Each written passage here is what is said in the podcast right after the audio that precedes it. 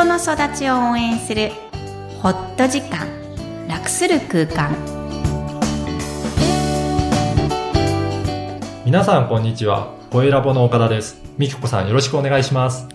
こんにちは。臨床心理士のみきこです。皆さんいかがお過ごしですか？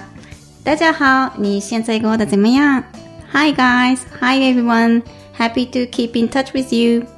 あのー最近のブームということで、い きなりですが、あの、なんか断捨離をやられてるっていうことなんですちょっとストレス解消法を皆さんにもおお伝えしたくて。ストレス解消でやられてるんですか？そうですよ。です。ね 趣味というよりも、はい。あの、どうやったらストレス解消するのかなって、はあの、心理師ってやっぱり溜まっていくんですよね。ああ、いろんな人のそうです、そうです。課題なので、これ永遠の課題なんですけど、うん。みんな。でこう、仲間同士で聞くんですよ。うん。ただ、心理師でもあり、助産師でもある友達が、はい。断捨離いいよと。で聞い聞いたことあっても、うんあの、実は大掃除と変わんないじゃんってちょっと馬鹿にしてたんですよね。はい。ですが、紙、とにかく紙を捨てろと言われて、紙ですか？はい。5年以上、うん。あの、見たこともないような書類とか、資料とかを、あの、すべて捨てろって言われたんです。はい。いらないからって。いるものは今もう使っているので、はい。5年間使ってないのはいらない。まあまあ、多分5年も適当に言ったんだと思うんですけど、そうしたらですね、はい。やってみました。はい。すっきりする、すっきりする。相当な量あったんですか？ありました。自分の大学院時代の 資料も全部捨てて、いらない心理学の本も全部捨てて、はい。すごい。それで、もう気持ちもすっきり。あのね、なんか、そうです。爽快感が生まれます。ぜひおすすめします。なるほど。じゃあ、断捨離でストレス解消はい。してみ岡田家もスッキリしてください。うちはですねスッ、キリしてるんですか？物を置かないんですよ。すごい。ペーパーレス？えーっと、定期的に捨ててます。定期的断捨離デーがあるの？断、うん、特に決めてるわけじゃないんですああ、生活に入ってんだよけど、ね。奥さんがはい物を置くのをあの嫌がって、うん。スペースはこれだけそこに収まるもの以上は捨てる。じゃあもうね、心の中のスペースもちゃんと持ってるね。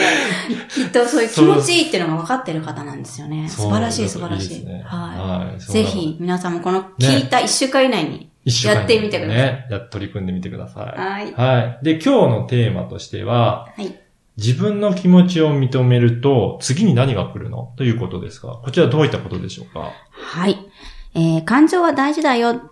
プラスもマイナスも大事だよっていうことをやっていきましたが、えー、気持ちをじゃあ本当に感じて認めると、はいどんないいことがあるのっていうのを、うんあの、このリスナーの皆さんから質問があったので、はい。それを今日はちゃんとお伝えしようかなと思います。そうですね。だから、まず認めるっていうのは、おし、あの、お伝えいただいたと思うんですが、うんじゃあそれ、そうしたらどうなるのっていうことですよね。はい。そもそも認めるっていうのが、なんか難しいとはい。言われるんですね。はい特に岡田さんがそうおっしゃるんですけどねね何をもってって。うん。認めてくださいっていうのはわかるんですけど、うんじゃあどうするとうん認めたことになるのかなっていうふううんにちょっと思ってたんですけど、すぐし、そうですね、心理師は、このあるって分かっただけで認めてるって言うんですけど、はい。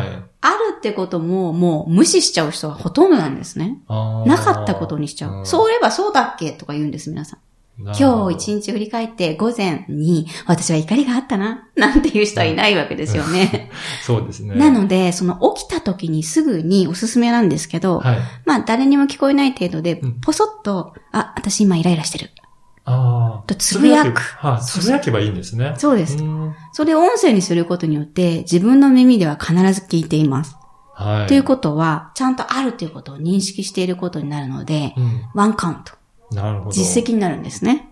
あ、それで一つ認めたっていそうですことなんですね。それをまた二つ、三つってやることで、まあ、積み重なって、はいその時のその輪切りの感情は自分で感じる能力が高まっていくんですね。うーん。ちょっとバカバカしいと思う人が多いんですけど、実際やってみてくださうんまずは、じゃあ、その感情を感じたときに、うんちょっとつぶやいてみる。そうですということですね。い。そうすると自分は感情を押さえつけることではなくなり、はい認める、つまり一緒にいるような感覚になるわけです。なるほど。うん。で、じゃあ、その認めた次にはどういったことが起こるんでしょうかね？そうすると、まあ、怖い感情とか、本当は見たくない感情っていうのがみんなあるんだけども、はい。怖いは怖いけど、そんなに恐ろしくはなくなるわけです。どんな感情もあっていいっていう感覚ができるので、共存するような、な、仲間になっていくような感じになるんですね。なるほど。じゃあ、その自分の認めた感情がうん。自分と一体となって共存するような感じになるということなんですね。そうです。うんじゃあ、どんな状態も自分って結構いいじゃん。結構いけてるじゃんとか、いつの状態もフラットで、なんか扱えるなっていう肯定感が生まれてくるんです。はい。そうすると、まあ、怒りとか、妬みとか、自分の嫌いなマイナス感情も怖くなく、えー自然と作り出す。でも怖くない。と自分がしたいことが見えてくるし、この感情が感じたから違うことをやってみようとか、もっと冷静に自分に焦点が当たってくるんですね。なるほど。まあ、つまりは自分が自分らしく生きれるような、あの、設計うんコーディネートができてくる。じゃあ最終的にはそういったところに向かっていくっていうことなんですね。はでは、あの、まあ、感情をい。うん。抑え込んだり、うん。その、ぶちまけたりすることもなくなってくるんですかね？そうです。まあ、えーそれがいけないっていう価値観がそもそもあるんでしょうけど、確かに社会的には嫌われちゃう。うん。ね、妬まれちゃいますよね。そういうことをする人が。ね。ただ、適応的に出すことはいけないことではないので、そうやってつぶやいて、ポソって言ってみたり、うんトイレで吐いてみたり、あとは紙に書いて、殴りかけて破って捨てるとかでもいいんですよ。なるほど。じゃあ、うんそういったところで、うんえー自分の感情を出すんだけど、表に、まあ、公衆の面前で やったりとか、そういうことはしなくても良くなるっていうことなんですかね？そうですね。あの、暴走することが少なくなると思います。なるほど。うんじゃあ、逆に言うと、そうやって、なんか人前で 爆発してるような人は、暴走しちゃってるっていうことなんまあ、ですか、ね？そうですよね。溜め込みすぎて、出ちゃう。破裂しちゃうんですよね。あ、じゃあその人たちは、あの、自分の感情を認めてないので、一気に爆発しちゃってるってそうですね。もっと言えばもう感じられてないですよね。あるってことを認めてない。もっと前提で皆さんがあるって認めたのを少しずつやってるのをはいやらないとどんどんわかんなくなっていっちゃうんですよね。あること自体も。そういう方々が多いような気がします。あ、じゃあそもそも気づいてない状態で出しちゃってるっていうことなんですね。そうです。なので、また振り出しに戻るんですけど、感情を認めましょう。うん感情を感じましょうってことになるわけです。はい。はい。では本日のポイントをお願いいたします。自分の感情を知ることは、えー一番の近道です。マイナス感情をきちんと感じてあげてください。一日一回自分が感じた感情、小さなことも大きなこともとても大事に褒めてあげてください。今日も一日よく頑張りました。はい。みきこさんに質問する場合は、はいどのようにすればよろしいでしょうかね？はい。ホームページで育ちネット多文化を検索すると見つかりますので、そこから、えーぜひぜひ、あの、質問してください。あはい。みきこさん、本日もありがとうございました。りがとうございました。